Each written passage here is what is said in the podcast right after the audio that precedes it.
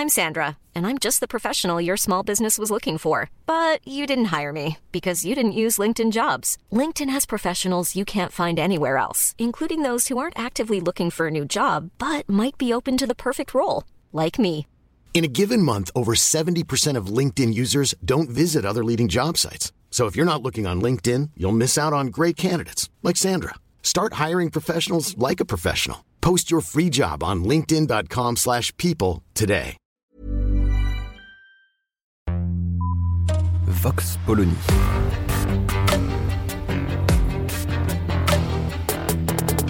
L'actualité vue par la directrice du magazine Marianne, Natacha Polony.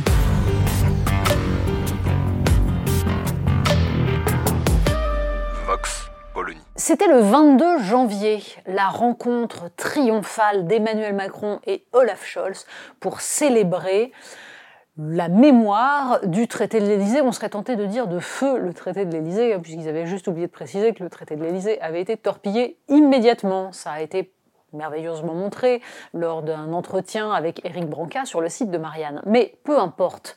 Dans les conclusions, le communiqué de cette commémoration du traité de l'Élysée, Emmanuel Macron et Olaf Scholz avaient notamment affirmé qu'un accord était trouvé sur l'hydrogène, puisqu'en fait le principe était que la France acceptait un tuyau pour faire passer l'hydrogène de Barcelone vers le port de Marseille, l'idée étant ensuite de l'amener jusqu'en Allemagne, en échange de quoi l'Allemagne acceptait de considérer que l'hydrogène produit à partir d'énergie nucléaire était décarboné, donnant, donnant.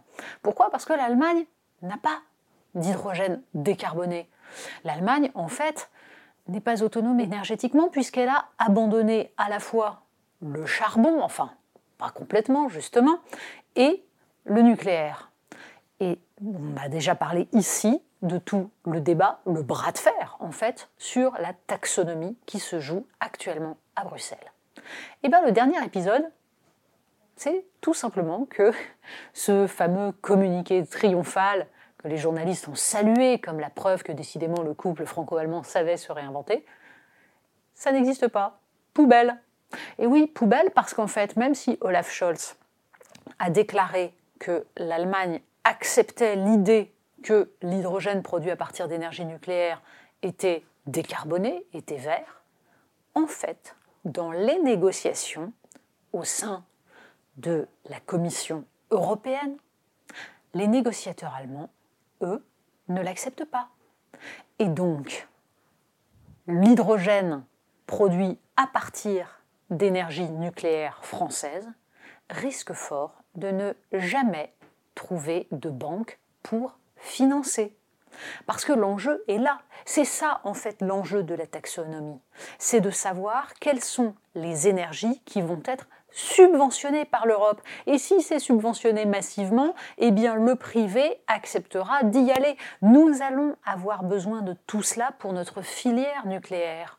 Or, que disent les Allemands? Eh bien, rien du tout. Tintin, nous n'en voulons pas. L'hydrogène décarboné, c'est l'hydrogène produit à partir d'énergies renouvelables, c'est-à-dire l'éolien, le solaire, le photovoltaïque. Et ça, l'Allemagne prétend être autonome à échelle de 2030 à peu près. Le but, c'est de torpiller la filière nucléaire française. Et c'est donc jusque dans la diplomatie entre le chancelier et le président de la République que ça se joue. C'est-à-dire qu'en gros, quand on est entre chefs, on se dit oui, mais derrière, les Français n'obtiennent rien. Et là, il y a un moment où il va falloir se réveiller. Il va falloir qu'on arrête de rêver que le couple franco-allemand, ça existe, puisque toutes les preuves sont données que ce n'est pas vrai et que concrètement, quand on est au pied du mur, quand les caméras ne sont plus là, eh bien les Allemands n'ont qu'une idée en tête, faire en sorte que la France ne puisse pas tirer bénéfice de son énergie décarbonée et peu coûteuse, le nucléaire En gros, il ne faut surtout pas que la France retrouve de la compétitivité. Ça s'appelle l'Europe, c'est merveilleux, mais il y a un moment où il faut éviter d'être les dindons de la farce. Vox Polony. Retrouvez tous les podcasts de Marianne sur les plateformes de streaming. Et puis les analyses, articles et entretiens de la rédaction sur marianne.net.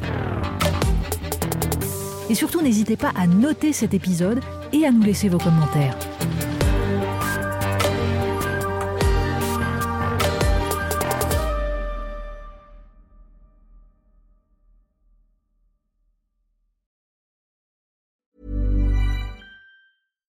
When you make decisions for your company, you look for the no-brainers. And if you have a lot of mailing to do, stamps.com is the ultimate no-brainer. It streamlines your processes to make your business more efficient, which makes you less busy. Mail checks, invoices, legal documents, and everything you need to keep your business running with stamps.com. Seamlessly connect with every major marketplace and shopping cart. Schedule package pickups and see your cheapest and fastest shipping options from different carriers with rates up to 89% off USPS and UPS rates. And with the stamps.com mobile app, you can take care of mailing and shipping wherever you are. Make the same no-brainer decision as over 1 million other businesses with stamps.com. Sign up with code program for a 4-week trial plus free postage and a free digital scale. No long-term commitments or contracts. That's stamps.com. Code program.